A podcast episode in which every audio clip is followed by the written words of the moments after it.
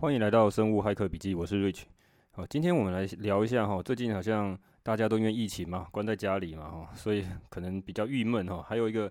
我发现一个问题，就是说好像大家呢，很多时候呢没有时间来听这个原本喜欢听的 Podcast 哦。好，从那个 Apple Podcast 的后台啊，不是从这个前台，然后你们可以看到。这个前几名的排名呢，都有很大的改变哈。前面前面原本是那些三本柱嘛哈，这个古癌啊，这个百灵果啊，这个台湾通信第一品牌，哦，这些人哈哈，除了古癌，这个是永远的第一名哈，这个真的是台湾 Podcast 教父啊，真的超强。哦，其他的那些三本柱后面两名哦，都被挤到后面去了哈。那取而代之的就是这个故事类的这个 Podcast 哈，就原本在讲故事的这些呃姐姐啊，然后这些阿姨啊，哈一大堆，还有这种爹妈讲故事哈，我看到好几个，从前从前，诶，都跳到很前面来。那我想象 大家应该压力很大哈，尤其是在家里有小孩的人哈，那尤其是不想要这个长时间让小孩看荧幕哈，那可能就会选择用 Podcast 的这个节目，这种呃语音的这个故事来听啊。那所以呢，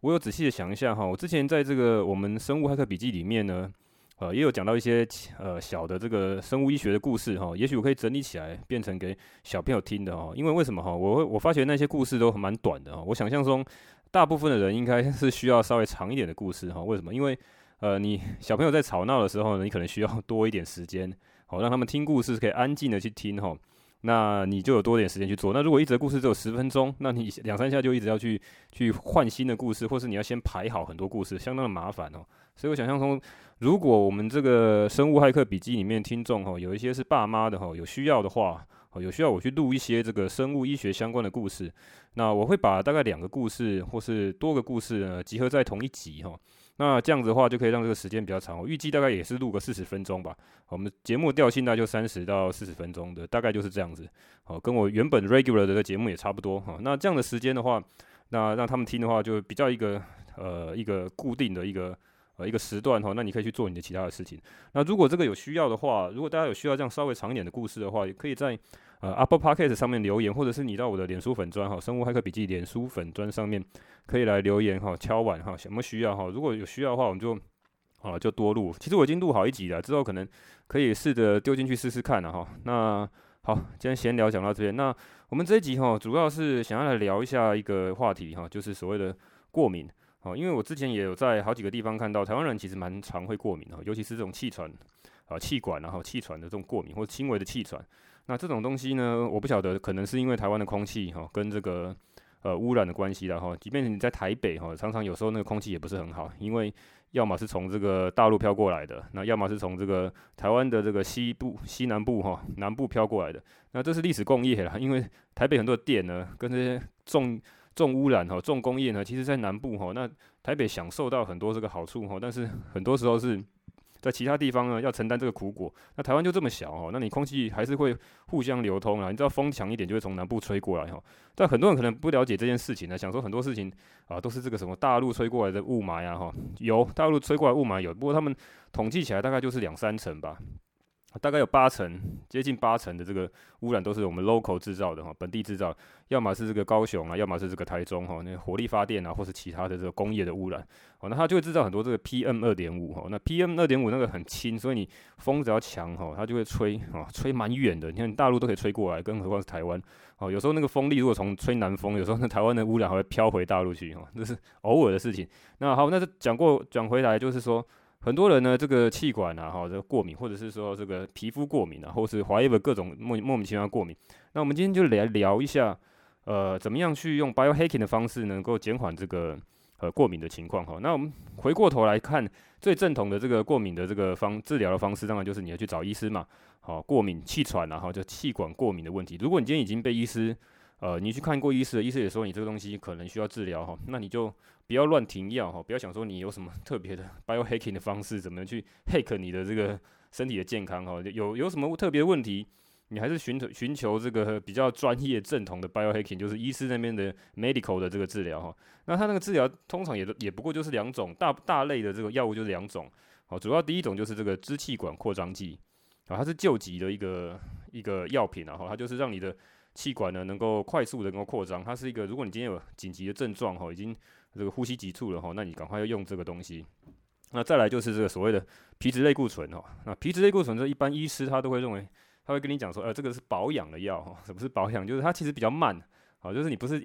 呃一直水现在喷马上就会好，哦，它可能要喷一阵子，那它就是一个减缓这个肺部气管发炎这个慢性发炎的这个问题哈，它就是慢慢的，我我看过一个图吧哈，医生好像有 po 一个文献上面图，就是它那个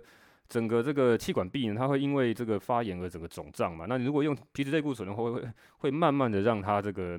呃这个肿胀的问题消失哈，跟这个用救急的药物的这个机制机转是不太一样的哈。那所以你就你如果紧急状况当然是喷救急，但是它没办法，呃呃每次都这样用，那你长长远来看，你还是要去降低这个肺部本身发炎的反应的哈。那皮质皮质类固醇它有两种啦，一种是用吃的，哦，一种是用喷的哈。那吃的话就是全身性的，就口服的话，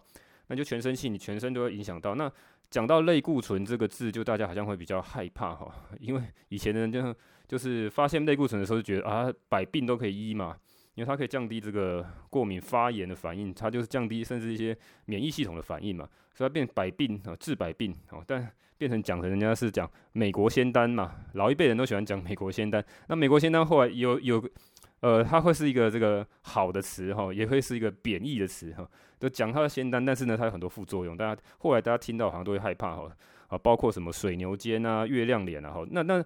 那你必须要了解哈，皮质类固醇其实是因为你如果长期去用的话，而且高剂量去使用的话，尤其是口服类的类固醇，才会有可能导致这样的问题。那你在短期要用，或者是说剂量比较低哈，尤其是你用这个吸入性的这个皮质类固醇，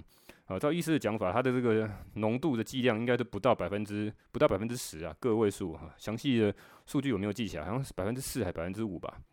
好，它就比这个全身性的口服类固醇呢，这个剂量可以大幅的降低，而且它可以直接 target 在你的这个肺部，哦，所以它就针对肺部呢去做这个呃发炎和 inflammation 的这个降低了哈。那就是当当用则用哈，你就可以那你如果已经到一个比较严重的情况的话，你当然是用药物去相对把它控制哈，把它弄到比较好。那另外一个就是说，如果你已经你是有比较初期的呃症状的话哈，那你当然是还有其他的方法来去做 biohacking 啊哈。好，那讲完药物这东西，我是觉得还有另外很重要的啦。其实气管的过敏哈，其实以台湾人来讲，我记得有一些新闻有做统计啊，因为台湾的这个统计相对比较难找，发表在文献上也可也是有啊，但是相对比较少啊，大部分都是国外的一些文献。那台湾的气喘的过敏哦，气管或气喘的这种过敏，大部分的原因就是这个尘螨呐，哦，尘螨就是一个小小细细的虫哈，那种看放放大那个显微镜看起来蛮恶心的。好像那种异形 妖怪那种虫哦，好，那个虫哈，就是它它会藏在你的这个床单啊、你的枕头啊、哈、你的这个棉被啊、枕这个里面哈，就是你睡觉那个地方，那地方非常多，因为它是那个温暖潮湿的这个地方嘛，你睡觉总会有一些水汽，加上台湾很潮湿，然后呢，就会在你的这些睡觉的这个附近呢，就会滋生这些东西，尤其是你的枕头里面啊、你的床单、你的被单里面，哦，那那那些东西。那最简单方式，你就把它就把它搞定，把它弄掉，把它清掉哈。清掉最简单就是你用那个抗尘螨的这种吸尘器哈，就是把它吸出来。那吸出来你要注意，它必须要是号称有这种防尘螨，它后面有那个 filter 哈，还有那个过滤的那个东西是呃号称有这种 HEPA 哈，H E P A 吧，我叫 HEPA 哦，有那种认证的，它就是可以。过滤掉它，你不能说把东西吸进去，然后排出来的风哦，满满的都尘螨，那你马上就中标哈，马上中奖。它本来是在这个棉被里面，你把它飘在空气中，你吸进去更更是严重哈。那其实有就是有这种，我记得有看到这个统计在讲八成啊，至少五五六成、七八成，这个跟统计每次不一样哈。很大部分的人对这个尘螨是过敏。那尘螨因为你看不到哈，你也闻不到哈，你根本根本不知道那个东西，所以你必须要去想办法把它清掉。那你去直接直接买那个，像我就直接直上直接买 Dyson，然后 Dyson 那种它那个它那个吸力很强，然后它后面的 filter 应该也是 OK，好像是这个有 British 的这个英国的什么过敏认证之类的哈。Whatever，你也可以去找其他的牌子，好像小米也有类似的哈。就是如果你要买一些比较 low cost 的这些机器的话，啊，不然你就直上 Dyson 嘛，好，那直接吸哦，你吸出来你就感觉哦非常有成就感，你就整个床吸下来的时候，那满满白白灰灰的的一层这样一一大坨这样灰哈，哦，你看起来哇，这东西就。如果你没有把它清掉，就是每天吸进你的肺里面，让你导致其他，好，说你你如果是成人，也许会这种慢性的这种气喘过敏的这种情况哈，或是鼻子不舒服哈，但是很明显，你就把它吸完清掉哈，regular 去做哈，那把床单洗干净哈，每周都去做，吸完清掉洗干净哈，你大概就可以减少很大部分的过敏。否则的话，即便你一直是用药物去控制，药物当然是可以很快的把这种压症状压制下来，但是你根源没有去搞定哈，你过敏源是什么没有去搞定，好，那另外就是你当然你可以去验呢，去医院验那些过敏源然后有有些急性的过敏源跟慢性的过敏源，不过慢性过敏源我就是。我不觉得它的这个证据效率很高啦，那验的费用非常的高哈。这个后，也许这一集后面再讲好。现在讲到的尘螨，所以尘螨其实我觉得是第一要件，你要 biohacking 就先直接把它搞定，大概处理掉大部分的问题了哈。好，把它吸掉，好，OK，这是第一个。那再过来就是讲这个是讲室内的这个空气嘛，那你你在室内其实也是推荐哈，要用空气清新机啊。为什么？刚刚讲到那个 PM 二点五嘛，你会从这个各方面来飘过来哈。即便你今天，即便你今天是住在这个北部哦，除非你今天住在东部啦哦。如果是东部的话，你必须要是宜兰或花莲哦，比较偏远的这个地方。你如果是呃呃不是宜兰哈，你必须在在花莲或台东了哈。你如果在宜兰的话，常常也会有这个外部飘进来的空气，它会卡在南洋平原里面哦。那个从这个。呃，大陆啦，或是其他地方飘进来的，它会卡在这边哦。然后就它，因为它它是一个山，类似一个盆地吧，南洋平原啊，很大的盆地，它旁边都是山嘛哈。那台北更是哈，台北如果你先从西南部哈，这个从南部那边飘过来，它会卡在台北盆地里面很久哦。那些脏的空气，那些不管是 PM 二点五然后 particle 是是这个两纳米，或者是 particle 是十纳米的这种，呃。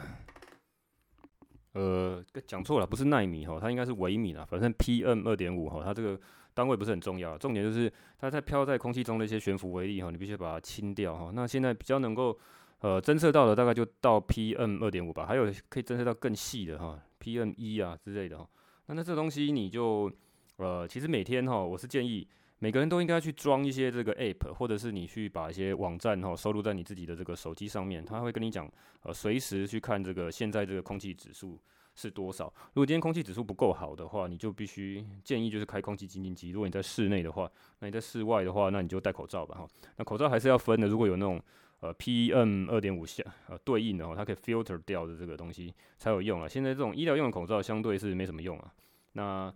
呃建议啊，就是你这个如果你今天有这个体质的话，你室内自己的这个床罩的这些清干净之后，你也要去顾虑从外面进来的外源的这些过敏源。哦，因为你你会想说在室内好像不需要，其实不是，你只要有点缝，你也开点窗或是门缝哈，你后外面的那些呃过敏源呢，很快就会跟室内去中和了，就即便不是百分之百，大概里面有七八成的这些 PM 二点五，我用那个我有用那个机器去测过了，我有些 device 可以去测这个室内的，很小嘛，像你其实很好买啊，就就是有些小的 device 你可以看你现在目前室内的这个。呃，PM 二点五的这个数值是多少？那其实屡试不爽啊！你外面不好的话，你从那个 App 上面看到不好，你你在这个室内要好也很困难啊。哦，大部分都是这样，所以你清净机就是呃在那个情况下开。那比较高档的一些清净机可能有自动去侦测到多少这个呃空气污染浓度的时候会自己开。好，那就看你是买到什么样的程度了哈。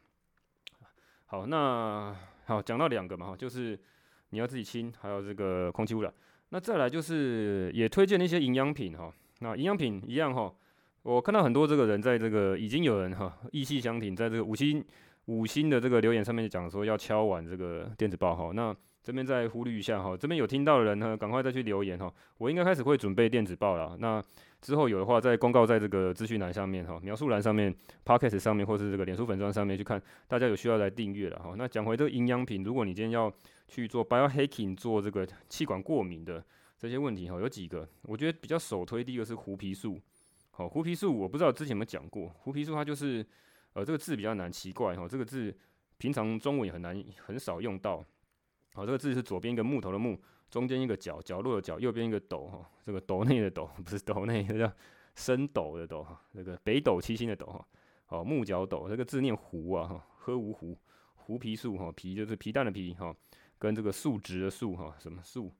啊，维生素的那个素哈，胡皮素。那胡皮素这个东西是一个天然的抗发炎的一个天然物质哈，就是反正是这种植物性的萃取啊。好，那胡皮素这东西它可以，它是呃维他命 C 的强度的好几倍哈，它就是那维维他命 C 一样是这个可可以抗发炎跟抗过敏的这个一个物质。那这两个常常会搭配使用，胡皮素加维他命 C。那有些人会去做什么？呃，柑柑橘类黄酮跟胡皮素一起加在一起，那这有点复杂啦。那只是有些人可能对柑橘会过敏，所以我是习惯买这个纯的胡皮素，一样，就是这个在台湾不太好买啊，我不知道，可能还也是有些乱七八糟莫名其妙的牌子，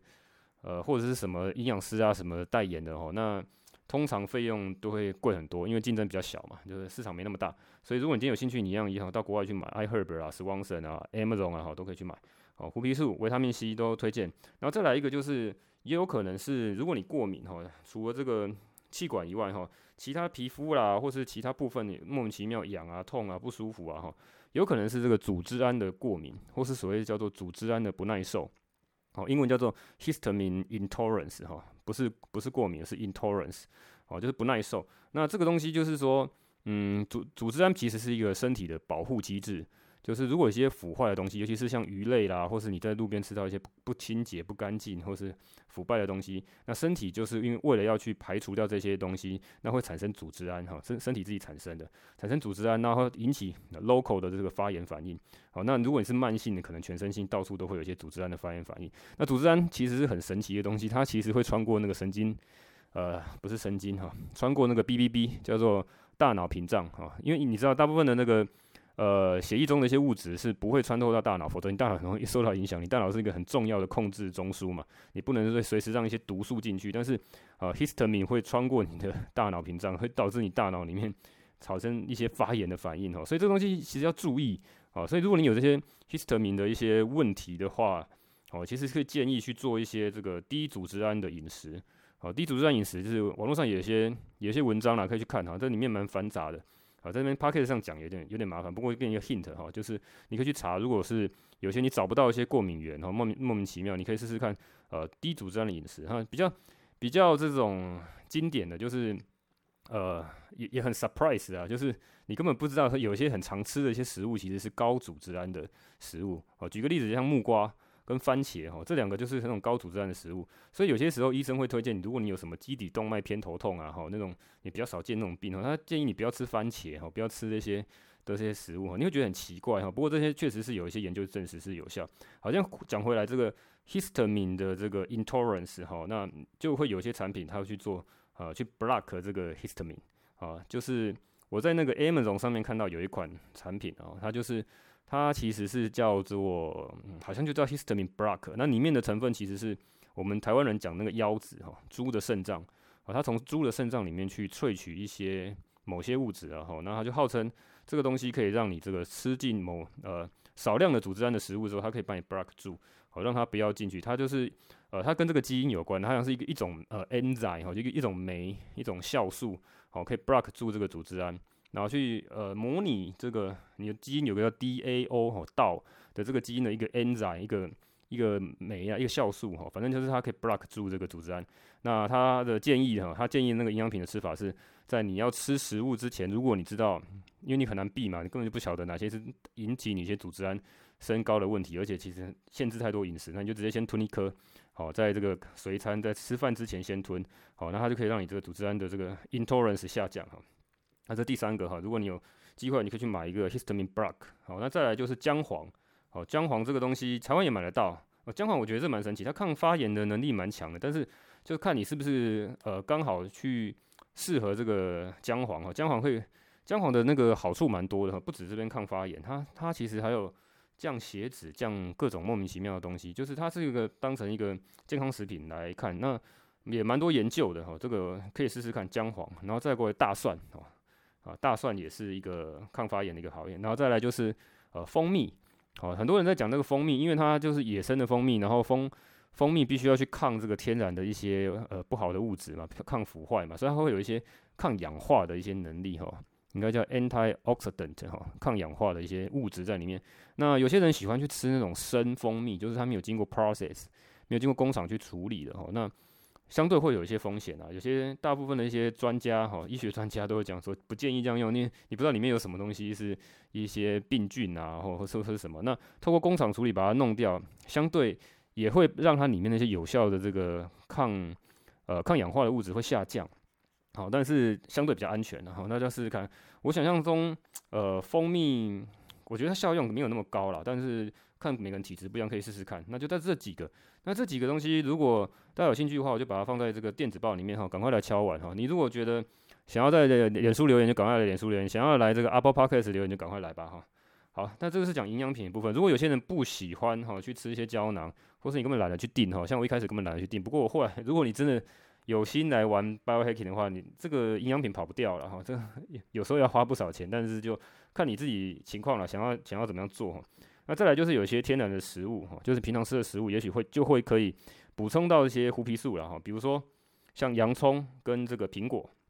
哦，洋葱的这个胡皮素的这个成分还蛮高的，可以试试看。好吃洋葱，那即便是煮熟，还是有还是有这个好处啦哈。因为洋葱生吃也蛮辣的，你吃不多，像蒜头一样哦。你可以煮熟来吃吃看。然后再来就是这个苹果哈，苹果你直接吃苹果是没有用哈，你要吃苹果皮，好，就是连皮一起吃。那为了要吃苹果皮，你就麻烦了，就是你要去吃买有机的，否则的话你去买那种上过蜡的，或是这种哦一颗很便宜的又大颗哈，然后这种呃惯性农法的话，你会怕嘛，对不对？好，所以你就可能必须要去买有机的，然后拿回来的时候要把这个外皮呢清洗干净哈。我是会用那个湿纸巾啊，把它用力搓搓搓，把它搓干净哈。你不能残留一些什么病菌啊、细菌啊，有的没有东西在上面哈。你把它搓干净哈，然后再把再连皮一起吃哈。这个是研究上面是讲这个皮的这个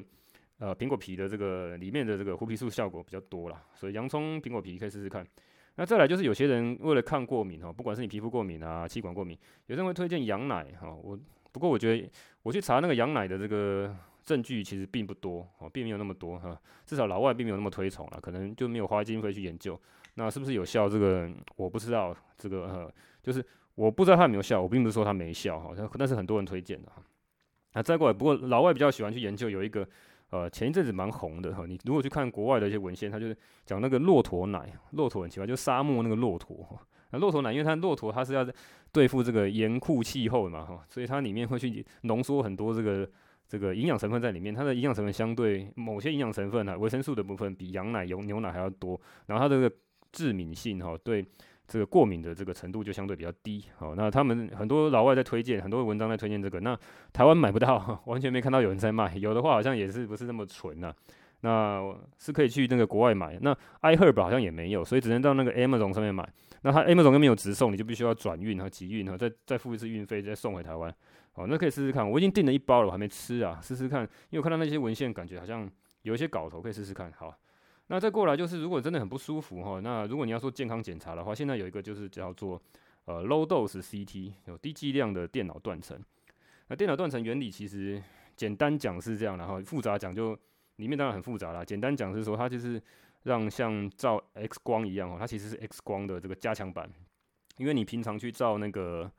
呃，如果你去胸部 X 光哈，那胸部 X 光的这个剂量其实并不高，因为你的胸部里面很多空气嘛，所以它在照的时候叫你把吸气吸饱，所以里面里面大部分的组织是空气，所以它并不需要很强的这个 X 光的剂量就能够穿透你的肺部。那穿透你的肺部之后，那你就可以显显显影出里面的东西。但是因为肺部前面有这个肋骨啊，有心脏啊，东西会挡住，所以很多时候会看不到。然后你单张的 X 光或是侧面前面的 X 光，其实很多时候是看不太清楚。所以很多医生会去建议，或是也也有很多研究在讲，你就去做这个电脑断层。那电脑断层它其实就是用几百张的这个 X 光去拼凑出一个 3D 的一个画面哦，那就看起来诶、那个整个人体的结构都看得很清楚哈。那但是 CT 有个问题，就是它太多张的这个 X 光，那你让你的辐射暴露的剂量会太高哦。比如说你号称什么六百四十切啊，什么七百二十切啊，什么哦几百切的这种东西哈，那你看 想象它就是几百张的 X 光，那你这样照下去还得了哈？那如果你今天是有这个 medical 的需求，当然是没办法去做哦。但是现在就有新的需求，就是它是把这个切的每个这个能量降低啊，它的切的数目应该是有减少，然后它是用那些内插或是一些 algorithm 哈去补。去内插去补出来这个里面的三三 D 的这个画面哈，那号称是可以达到类似的这个画呃结构的清楚，然后可以把这个呃这个辐射的剂量哈，哎这种是 X 光的辐射剂量降低了哈，降低到大概十分之一到八分之一了哈，那降低上算非常多了，所以至少会呃相对来讲比较安全啊，当然你还是要步入比这个呃 regular 的 X 光更更高的剂量，但是就是看你这个平衡啊，benefit 跟这个 risk 哈。因为你太高的剂量也是可能会造成未来的一些不好的影响，啊，但是如果你今天就怕，然后有什么危危险的话，有什么觉得不好的话，你就去做 low dose CT，相对是比 regular CT 更安全一点的哈。那因为你呃 low dose CT 之前有很多名人做嘛，比如像那个陈文茜啊、陈陈建仁吧，哈，之前那个副总统哈，他们就是因为在做健检的时候做这个 low dose CT，就发现了一些小的一些病变，然后做很简单的手术就可以把它取出来，然后就解决掉了。那那文献上也有很多人在讲说，low dose CT 有很多时候是呃伪阳性，就是你看到里面有些结节啊或是什么哈，就是它可能不是真的有什么特别问题需要处理，但是你因为它太敏感了，就会看到这些东西。好，那这个东西就是跟医生讨论吧，哈，这个。这不在我们这 biohacking 的范围里面，不过给大家参考一下。好，那最后我们来 recap 一下，就是第一个啊，recap 就是整理一下前面讲过的东西。第一个，你药物不要乱停哈，该吃就吃哈，不要去啊对抗哈。很多人很喜欢讲说哦，我们我们要用自然疗法，我们要用这种 biohacking 就是很厉害哈，不用管医生，不是这样子哈。我们这边完全推推崇哈，最专业的 biohacking 就是你到医院去做，找医生去做 biohacking 哈。好，你这个药物不要乱停。第二个就是你慢尘螨把它搞定哈，你搞完你搞定大部分的问题哈，尘螨把它搞定。啊，再来清净机要买哈，要该放的该放哈。你如果真的很过瘾，每个房间都放了哈。啊，再来就是你要去每天去追踪外面的指数，然后外面这些呃空气污染的指数哈。再过来，营养品该买的就要买了哈，想买就买了，你需需要有需要就买，或是你你从你的饮食上面去做调整啊。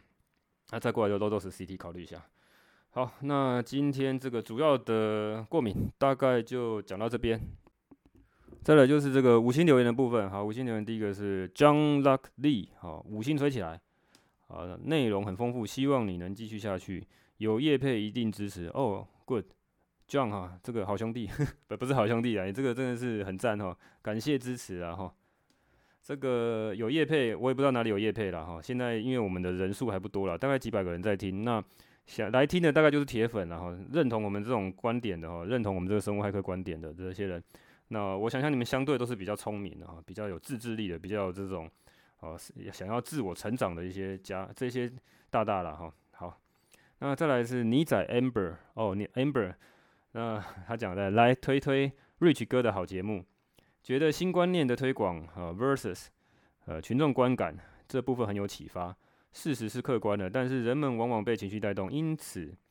呃方法往往影响成果。在资讯泛滥的现代，更是双面刃了。期待瑞奇哥继续在节目上分享观点和生物骇客的新发现。好，emoji。OK，Amber 是这个，也是我们在这个群组上面认识的这个呃这位大大哈，他自己也有一个 podcast 哈，就是叫做安博周报。好，安博周报诶很有名的哈，如果大家都做投资的，而且在这个呃谢孟恭主委那个群组里面有在混的话，大家都他常常看到他的这个踪迹啊。那他常常会出来跟大家闲聊，然后他自己每周都会整理这个财经的周报哈，关于美股的跟他自己的想法，还有一些数据的分析跟一些公司的这些剖析。哦，他他这个我觉得做的不错，哦，推荐给大家。好，安博周报，哦，安博周报，再讲一次，很重要，安博周报。好，再下一个是这个呃，爸爸张九五二七，好，永和彭于晏，好，彭于晏来了哈，好，听 N 大介绍过来的，内容干货不少。优质节目，希望能继续坚持下去。从商业模式来看，可以业配的内容应该不少，是不是可以？